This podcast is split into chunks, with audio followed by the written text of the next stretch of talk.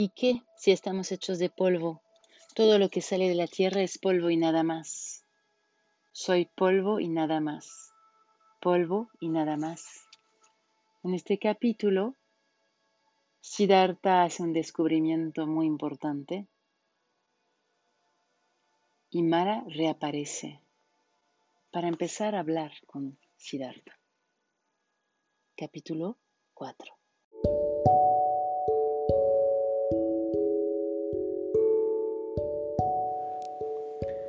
El podcast Just in Time porque necesitamos salir, mantenernos abiertos al movimiento, a la reflexión, caminar, observar, reflexionar para empezar algo nuevo.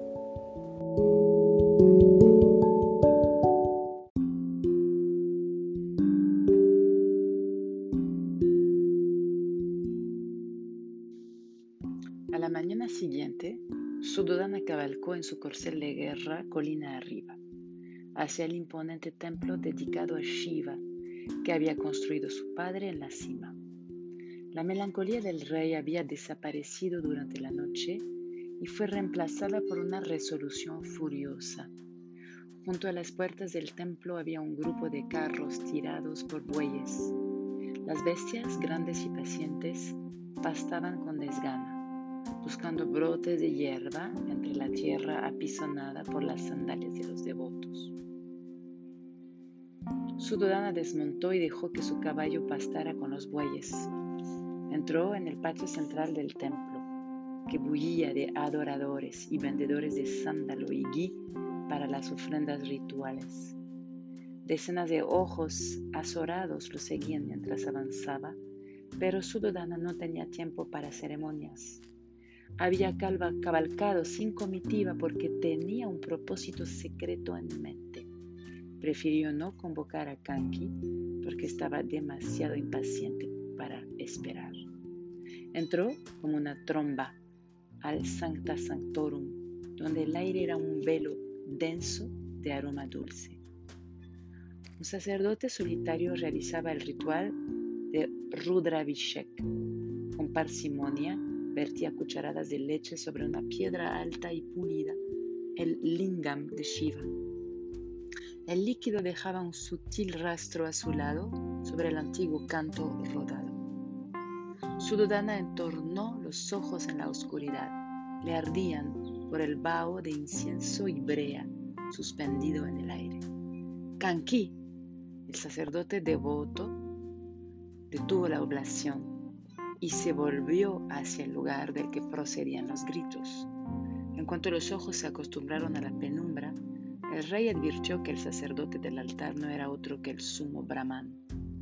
Era de suponer que algún devoto rico había pagado generosamente por aquella ceremonia, quizá para casarse con una tercera o cuarta esposa. Kanki lo miró por un instante y volvió a sus tareas. Aún no he terminado, dijo. El rey se acercó y le arrebató el cucharón de las manos. Ahora sí. Kanki hizo una reverencia y condujo al rey fuera de ahí. Los pies descalzos casi no hacían ruido al pisar el suelo de piedra. El sacerdote era muy capaz de desafiar a la realeza, escudándose en sus privilegios de Brahman. Tenía un porte sólido e imponente a pesar de los rollos de grasa que quedaban al descubierto mientras cruzaba el patio de adoquines con el torso desnudo en dirección al claustro donde vivían los monjes. Una vez dentro de su celda, el brahman dejó caer su pesado cuerpo sobre un taburete de cuero, poniendo de manifiesto que no tenía intención de esperar a que el rey tomara asiento antes. Sudodana pasó por alto el insulto. Si hablas con Dios, ya sabes por qué he venido, dijo. Sé que Dios quiere complaceros en todos los sentidos, Alteza. Kanki desplegó una sonrisa lisonjera, capaz de ganar el favor incluso de un rey enojado. Quiero que mi hijo sea el amo del mundo, Sudodana pronunció las palabras sin vacilar. ¿Es posible? Todo padre quiere no. O es la voluntad de Dios o no lo es. Tú me lo dirás. Esto es muy importante, más importante que tu vida, de hecho. Sudodana se le acercó para acentuar la amenaza. ¿Qué debo hacer? El equilibrio entre las castas era delicado. Si los gobernantes tenían razones políticas para apoyar la religión, lo hacían.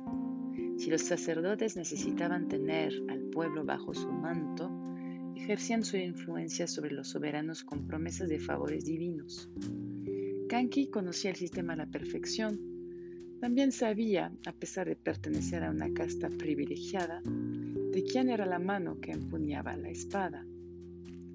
Os enfrentáis a muchos obstáculos en esta empresa alteza, sin embargo puede lograrse. ¿Cómo? Trata de controlar la mente del pequeño príncipe. Debéis enseñarle a que piense como vos a que crea como vos y también a que tenga vuestra lujuria. Sudodana se sintió incómodo con el último comentario, pero esperó, paciente, creyendo las palabras del Brahman. Si alguien sabía cómo controlar la mente de los demás, esa persona era Kanki. Entrénalo bien, como un guerrero completo, que solo encuentra justificación en la batalla y en vos. Rechaza todo signo de debilidad. Enséñale que los valores más importantes de un chatria son la lealtad y el coraje. Kanki hizo una pausa. ¿Os estoy siendo de ayuda? El interlocutor asintió con un gesto seco. Entonces debéis estar listo para lo que sigue. Alejad a todos los sacerdotes de vuestro hijo. Cuando advirtió la reacción de Sudana, que lo acusaba de hipócrita, Kanki levantó la mano. Con excepción de mí, claro, vuestro hijo muestra una gran dedicación hacia Dios y debéis reprimirla si pretendéis tener éxito. Sudodana reflexionó. ¿Esta inclinación, como tú le dices, sería algo extremo? Sí. Sudodana comprendió entonces por qué habían estado tan nerviosos los yotishis. Sin duda consultaron al sumo brahman en cuanto terminaron la carta del príncipe. No había duda de que presintieron el enojo del rey. ¿Eso es todo lo que tengo que hacer? El tono de Sudodana era cortante. Los dos sabían que despreciaba a los sacerdotes. No, falta la parte más complicada. Kanki se acercó a la ventana y señaló hacia afuera, hacia una gran estatua de piedra de Shiva. Esto me recuerda la historia de nuestro señor Shiva. Vos la recordaréis también. Ese también fue un comentario incómodo. El Brahman prosiguió sin esperar la respuesta del rey. Un grupo de sabios venerables se había reunido en el bosque para meditar y Shiva deseaba aprender de ellos, pero fue pícaro y llevó a una mujer con él al retiro. Era una prueba porque la mujer era en realidad Vishnu disfrazado, pero los sabios estaban demasiado cegados por la ira para darse cuenta.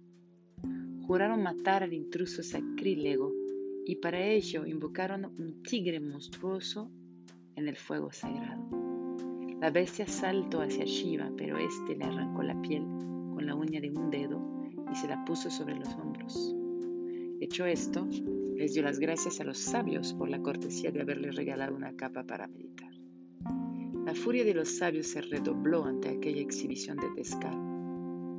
El fuego sagrado absorbió su furia y surgió un segundo monstruo, una enorme serpiente. Pero Shiva la estranguló con las manos, se la puso alrededor del cuello y les dio las gracias a los sabios por el collar que le habían regalado. En este momento, la indignación fue tan grande que un tercer monstruo surgió del fuego. ¡Basta! La paciencia de Suludana se había agotado. Ya conozco las enseñanzas de Shiva. Es el Señor de la destrucción, gobierna el universo con poder absoluto. Si crees que lo que debo hacer es demasiado difícil, ahórrame tus parábolas. Solo dime qué debo hacer. Haced de vuestro hijo un prisionero. La crudeza de las palabras se estrelló como una piedra contra el pecho de Sudana. Kanki advirtió la desazón del rey y se apresuró a proseguir. La carta no fue desvelada en su totalidad. Las tendencias espirituales de esta alma serán casi incontrolables y habréis perdido la oportunidad de reprimirlas una vez que el niño crezca. Si deseáis que Siddhartha sea un gran rey, no dejéis que traspase las murallas, dijo el sumo brahman. Debe creer que esto es un paraíso. Si alguna vez ve el sufrimiento, no os obedecerá nunca más. Lo habréis perdido para siempre. Sudodana estaba absorto, sin contar la crueldad que supondría encerrar a su hijo tras los muros del palacio. Debía ofrecerle una imagen completamente falsa del mundo, de la vida humana en el mundo. tendría que ocultar todo lo que implicase sufrimiento. ¿Cómo se suponía que podía hacer eso un hombre que se había pasado la vida haciendo sufrir a los demás? ¿Durante cuánto tiempo debo hacerlo? 32 años. No hay otra manera. Sudana había adoptado una actitud mucho más reflexiva y cuidadosa, como la de quien sopesa una sentencia de muerte. Sin pronunciar palabra, Kanki hizo una reverencia.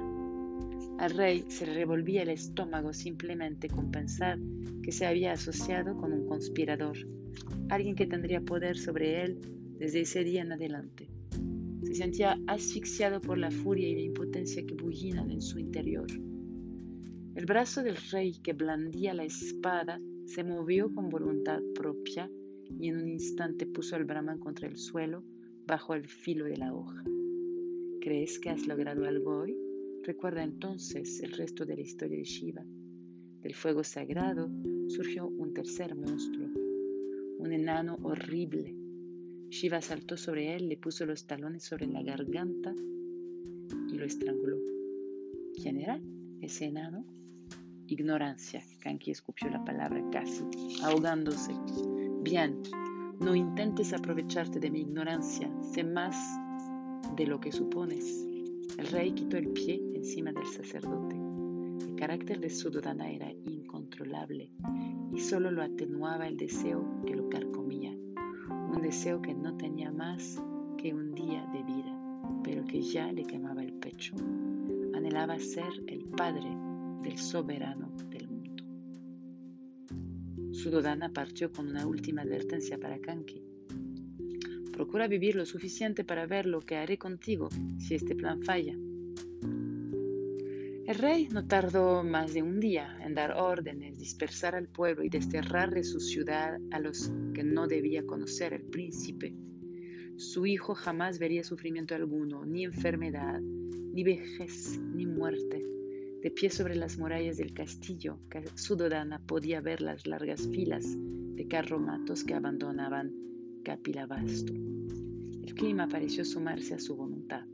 Las lluvias ya habían llegado, creando torrentes que se llevaban las cosechas e inundaban las casas, lo que menos posibilidades tenían de sobrevivir. Eran los viejos y los enfermos.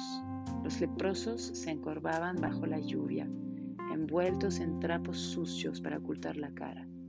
Los tullidos que no podían caminar eran lanzados como ganado a los carromatos de víveres del ejército, junto con los soldados que se los llevarían lejos y los dejarían tirados en aldeas remotas.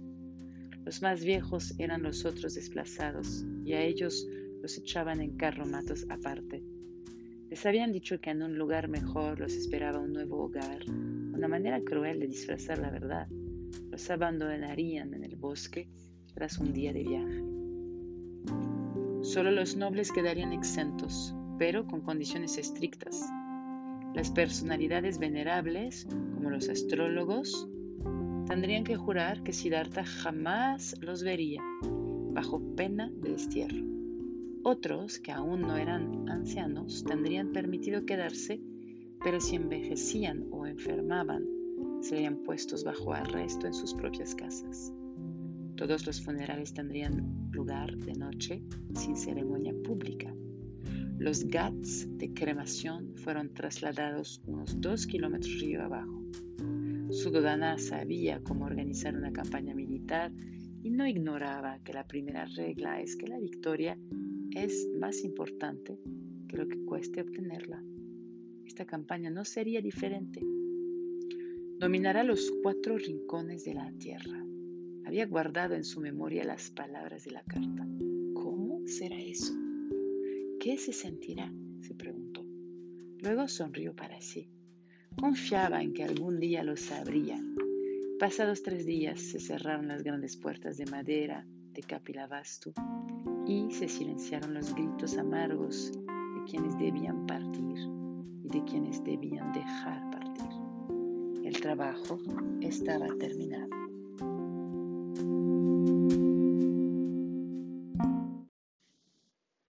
Tres mujeres perseguían a un niñito en el parque corrían por grandes extensiones de césped inmaculado cuidado por esclavos que trabajaban con las tijeras arrodillados.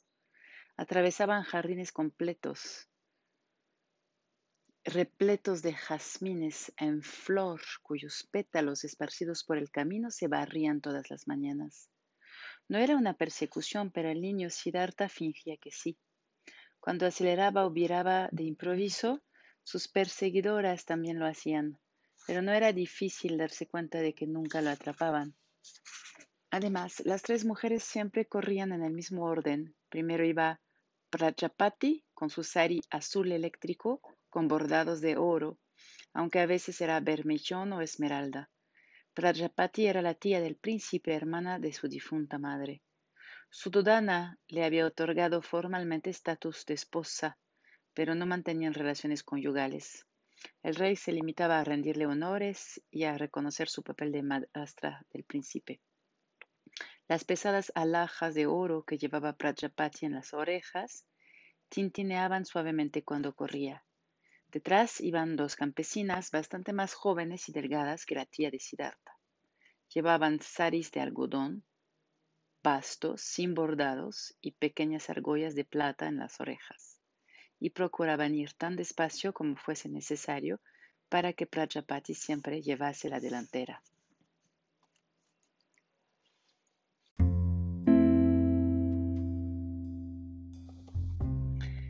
Chana, Chana, exclamó el niño llamando a su amigo. En días como ese, cuando el sol brillaba y el aire matinal era fresco, el mundo que su padre le había construido era suficientemente grande.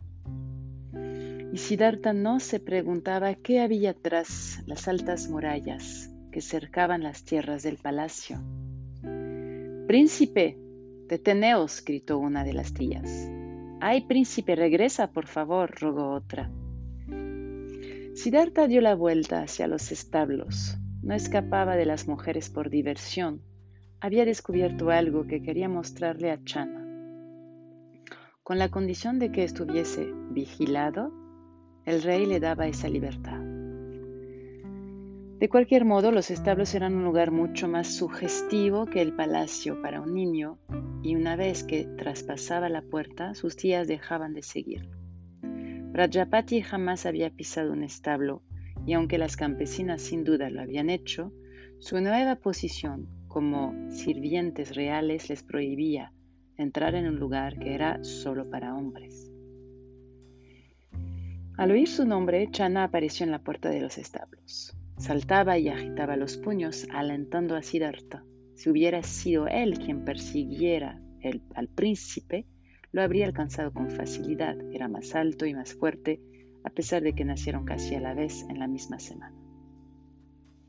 Siddhartha entró corriendo. ¡Escóndeme! exclamó. No había necesidad de que se escondiese. Todos conocían las reglas de las persecuciones, pero Channa tomó a Siddhartha del brazo y tiró de él hacia adentro, como el soldado que rescata a un camarada de la batalla y lo deposita en la seguridad de una fortaleza armada.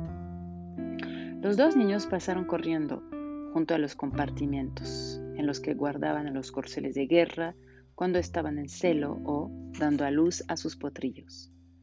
Con los pies levantaban nubes de estiércol seco que el sol convertía en auras brillantes que los envolvían.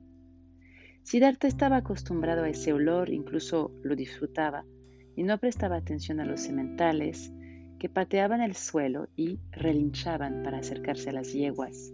Aquí, Chana lo condujo hacia un comedero que olía a heno fresco mezclado con un leve aroma de heno podrido.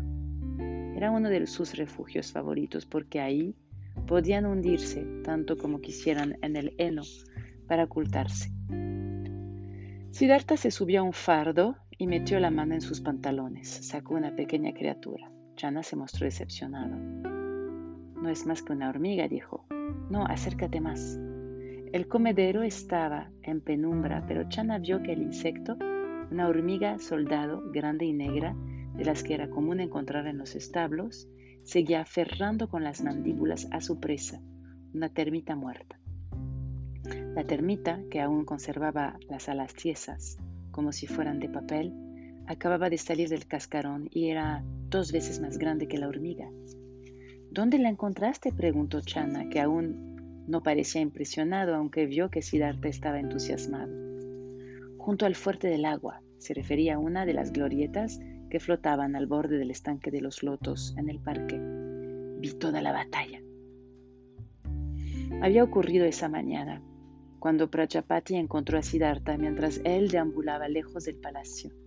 Estaba sentado en la tierra junto a la glorieta con la vista fija en el suelo. Un batallón de negras hormigas soldados se batía contra otro de termitas centinelas en la entrada de una pequeña colonia.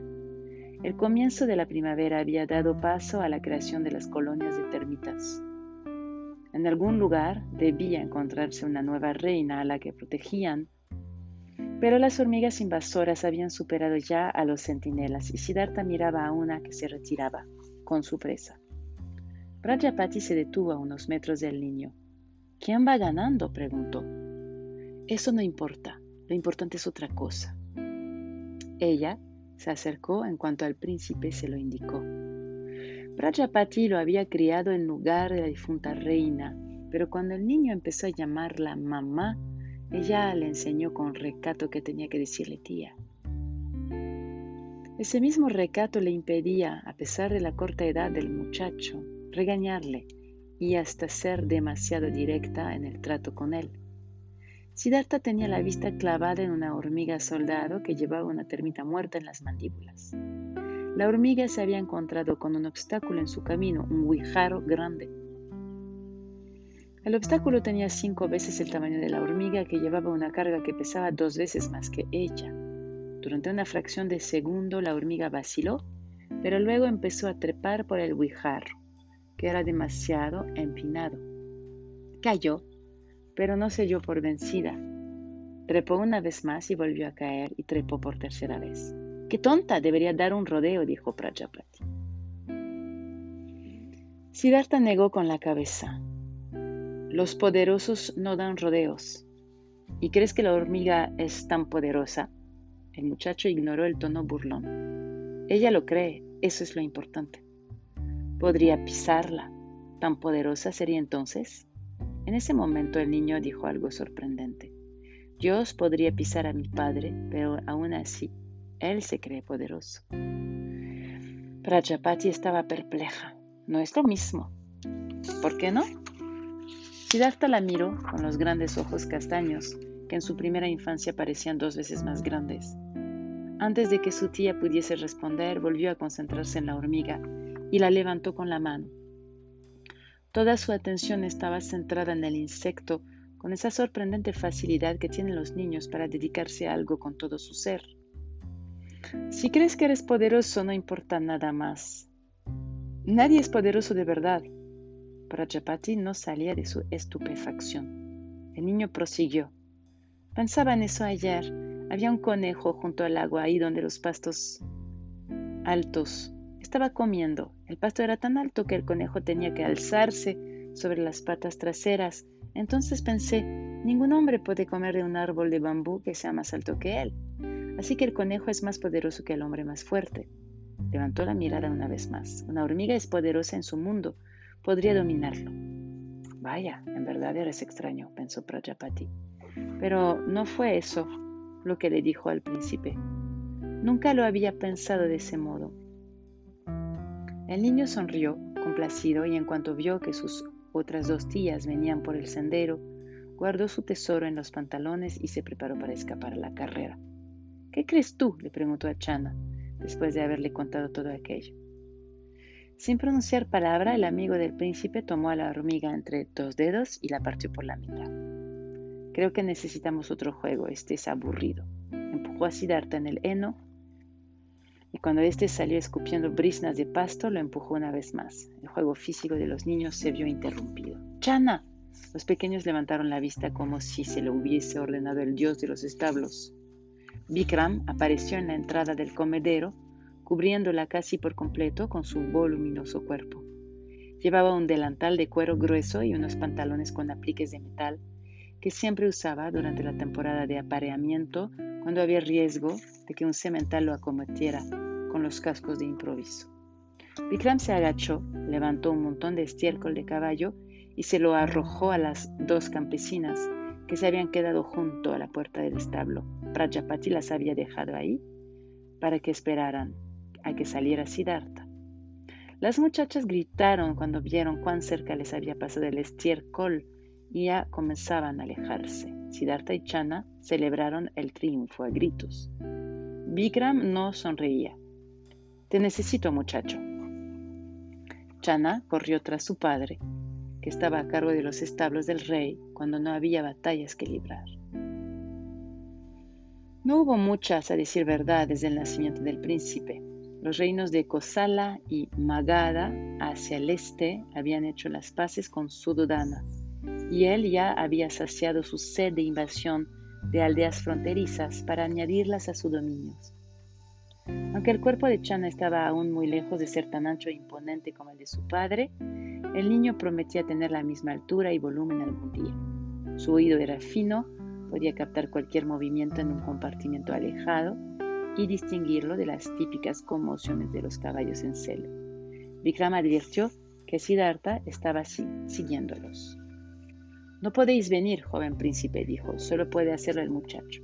Siddhartha se detuvo perplejo. ¿Por qué no? Porque vuestro padre me desollará si venís. No podéis ver esto. Quedaos aquí hasta que el muchacho y yo regresemos. Vikram no estaba siendo severo con el niño de siete años al que jamás habían llamado muchacho. Solo decía claramente lo que era necesario. Siddhartha obedeció sin poner objeción alguna. Se quedó atrás mientras Chana y su padre doblaban por el pasillo y entraban en un compartimento abierto. La puerta se cerró detrás de ellos. Siddhartha se sentó en cuclillas en la tierra cubierta de paja. Sus ojos recorrían la plétora de monturas y bridas que colgaban de las paredes. Oyó el sonido metálico de los martillos en la forja del herrero fuera de los establos. Escuchando con atención, creyó oír los susurros de Vikram, seguidos por los de Chana, pero no estaba seguro. El niño no se sentía cómodo solo, tenía un secreto, no de los que daba vergüenza revelar, sino de los que no podía comprender. Para no pensar en eso, fijó la vista en el techo del establo. Era viejo y las vigas que se habían combado durante el invierno dejaban paso a la lluvia y cuando el cielo estaba despejado a los rayos solares.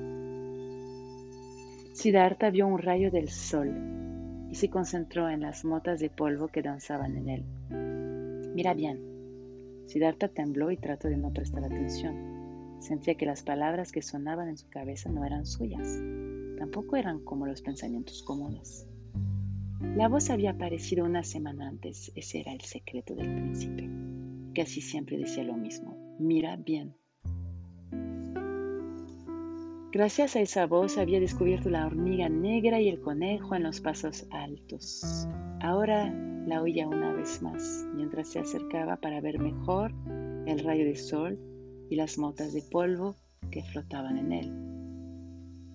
Si hacía lo que la voz le pedía, ésta parecía quedar satisfecha. El rayo de sol caía con tibieza sobre sus párpados y el príncipe se sentía presa de una ensoñación. Las motas de polvo parecían atraer su atención y crecer más cuanto más las contemplaba. ¿Y qué? Si estamos hechos de polvo, todo lo que sale de la tierra es polvo y nada más. Siddhartha miró su brazo y limpió la capa de estiércol seco que se había depositado en él. Una nueva nube de polvo empezó a danzar en la luz del sol. Yo soy polvo y nada más, pensó. Se puso en pie de un salto y echó a correr. Polvo y nada más. La voz se había puesto en su contra. De pronto era dura y burlona. Siddhartha quería dejar de oírla. Apenas podía contener el llanto Corrió hacia el compartimento donde había entrado Chana. Se detuvo en la entrada. No quería que lo vieran en ese estado débil y agitado. Sobre él, en la penumbra de las vigas, había una figura oculta sentada. Los ojos de la figura observaban al niño que trataba de calmarse y una mente calculadora analizaba cuál sería su siguiente jugada. Siddhartha empujó la puerta, pero estaba cerrada desde dentro. Al otro lado se oía la voz firme de Bikram. Te dije que la sostuvieras. Siddhartha oyó relinchos doloridos y un fuerte golpe de cascos de caballo contra el suelo. Espió por una grieta de la puerta y vio una yegua vieja y enferma, echada sobre un costado, que temblaba y respiraba con dificultad. A un lado de la yegua estaba Chana, que hacía todo lo que podía para sostenerle la cabeza. En el otro extremo se encontraba Bikram, que le ataba las patas traseras con una cuerda. Las delanteras ya estaban amarradas y golpeaban el suelo en vano. Bikram se puso de pie. Siddhartha vio la desazón de su cara y el miedo de la cara de Chana. Todo saldrá bien, susurró el niño al oído de la yegua, que se estremeció como si hubiese oído un depredador. Los ojos giraban sin control y estaban blancos por el miedo. El animal sabía lo que ocurriría. Necesito que seas fuerte, dijo Vigram. ¿Sabes por qué no puede estar aquí el príncipe? No. El padre se encogió de hombros. Da igual. Solo recuerda que no puede estar aquí. ¿Entendido? Chana sintió. Esta noche, cuando todos duerman, la sacaremos y la enterraremos. El príncipe ni siquiera debe saber que está muerta. Chana asintió una vez más. Sobre la cabeza de Siddhartha la figura oculta, que no era otro que Mara, miraba hacia abajo, analizando cuál sería su siguiente jugada. Dejó pasar un tiempo para volver a visitar al niño y no esperó mucho desde que decidiera acercarse, lo suficiente como para ser una voz en su cabeza y un pintor de imágenes en su mente. El demonio aplaudió, preguntándose si el muchacho miraría hacia arriba pero los ojos de Siddhartha no se despegaban de lo que ocurría en el establo. Vikram recogió una hacha pesada y puso hacia afuera el extremo plano de la hoja para usarla como garrote. Se acercó lentamente a la cabeza de la yegua. No mires, muchacho. Chana obedeció. Su padre levantó el garrote sobre la cabeza y en los brazos desnudos se marcaron nudos musculosos. Con el rabillo del ojo, Chana vio cómo bajaba el hacha un sonido seco y fuerte y un crujido de huesos, pero en el instante previo, como si hubiese presentido su destino de manera sobrenatural, la vieja yegua gritó. Siddhartha la oyó mientras corría. Fue un grito desgarrador y doloroso que hizo que los demás caballos temblaran en sus compartimentos. Estaba aterrado, pero no había visto el golpe. Algo lo había arrancado de ahí en el momento justo, debilidad quizás, u otro impulso mejor, y lo había salvado de la imagen cruenta. Salió corriendo, presa del pánico, tratando de alejarse de los establos tanto como pudiera. Las dos sirvientes de Prajapati lo vieron y lo persiguieron. Mara supo que era el momento indicado. De pronto estaba corriendo junto a Siddhartha, moviendo brazos y rodillas con fuerza sin darle un paso de ventaja. Vamos, gritó el demonio, arre, veamos cómo corres. Siddhartha volvió la vista y sus ojos se agrandaron. No fue más que una mirada rápida y aterradora. Pero Mara estaba seguro de que el niño lo había visto. Fue la primera vez, un hito. Siddhartha evitó la imagen horrible y se concentró en el palacio que se erguía delante de él. Era una construcción enorme y ornamentada, con una belleza acorde a todos los visitantes que habían tenido audiencia con el joven príncipe. Atravesó corriendo el arco de la entrada sin detenerse. Se abrió camino a través de la planta inferior y no tardó en llegar a la puerta cerrada de la alcoba de su padre. Nadie lo había seguido y poco a poco la respiración dejó de quemarle el pecho. Oyó murmullo de voces dentro de la habitación y con cautela trató de abrir el cerrojo. Estaba abierto. Moviéndose con sigilo de niño, abrió la puerta y espió dentro. Los aposentos privados de su padre también eran enormes y ornamentados. La decoración y el mobiliario estaban hechos de las mejores sedas y el oro más fino. Los suelos pulidos brillaban bajo la luz de las velas y un pequeño grupo de hombres se hallaba reunido alrededor de la cama del monarca. Sudodana estaba sentado, recostado contra unas almohadas. Los hombres que lo rodeaban eran los médicos de la corte, que tocaban y palpaban con cuidado al paciente real. Daos prisa, gruñó Ciudadana. Si estáis aquí para acercarme a la muerte, no os molestéis. El tiempo se está encargando de eso mejor que vosotros. Siddhartha se echó atrás, jamás había visto enfermo a su padre y a duras penas reconocía a esos hombres como médicos. En su corta vida solo los había visto aparecer unas pocas veces, siempre antes del alba. El rey no quería recibir cuidados mientras su hijo estaba despierto. Sin embargo, Siddhartha recordaba vagamente, como una alucinación que trae la fiebre, esas mismas atenciones que ahora veía. Uno de los médicos le hizo un gesto a otro que tenía un gran balde de madera con una tapa. Este lo abrió, metió la mano y sacó una sanguijuela enorme, gorda. Acostaos, majestad, os prometo que será la última vez. El jefe de los médicos era un hombre grande, de manos delicadas. Siddhartha recordaba que se llamaba Gandik. Este tomó la sanguijuela y la depositó exactamente sobre el corazón del rey. Siddhartha apenas pudo quedarse callado cuando vio las seis sanguijuelas que ya se estaban alimentando del pecho de su padre. Oscuras e hinchadas daban la impresión de querer meterse dentro del cuerpo del rey.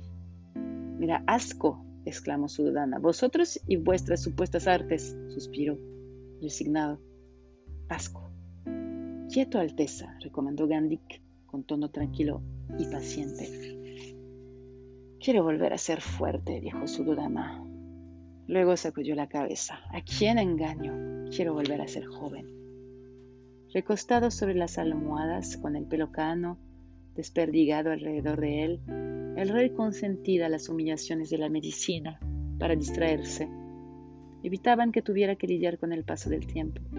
Cada día que pasaba representaba una nueva carga que debía soportar sobre los hombros, un poco menos de fuerza, Estará fuerte después de esto, prometió Gandhi, sosteniendo entre sus dedos pulgar e índice otra sanguijuela que se retorcía para escapar. Había algo falso en sus palabras de consuelo, algo que hasta a él advertía. Idiotas, explotó el rey, aduladores, da igual si yo mismo me saco la sangre. Miró con furia la sanguijuela y luchó con la idea de renunciar a todo ese condenado asunto de la medicina. Se recostó una vez más con los ojos cerrados, ya sin voluntad de seguir mirando. Continúa. Con cuidado, Gandhi aplicó la última sanguijuela sobre el pecho del rey. Siddhartha tenía los ojos fijos en eso, pero su mente estaba concentrada en algo que no podía comprender, que su padre se mostrara asustado. La idea le, provocaba escalofríos. Era como si hubiese estado sobre una montaña que de golpe empezaba a derrumbarse bajo sus pies. Siddhartha caminó hacia atrás y cerró la puerta sin hacer ruido. Cuando se volvió, estuvo a punto de tropezar con otro niño en el pasillo. ¿Qué eres? ¿Un espía? dijo el extraño. Tenía una voz desafiante y unos ojos desdeñosos miraban al príncipe bastante por encima de su cabeza. En cuanto oyó la palabra espía, Siddhartha reaccionó. No, tartamudeó, nada de eso. Los ojos del niño mayor se entrecerraron, llenos de desconfianza. Siddhartha enrojeció de vergüenza. De repente supo, sin que se lo dijeran, que alguien importante acababa de entrar en su vida.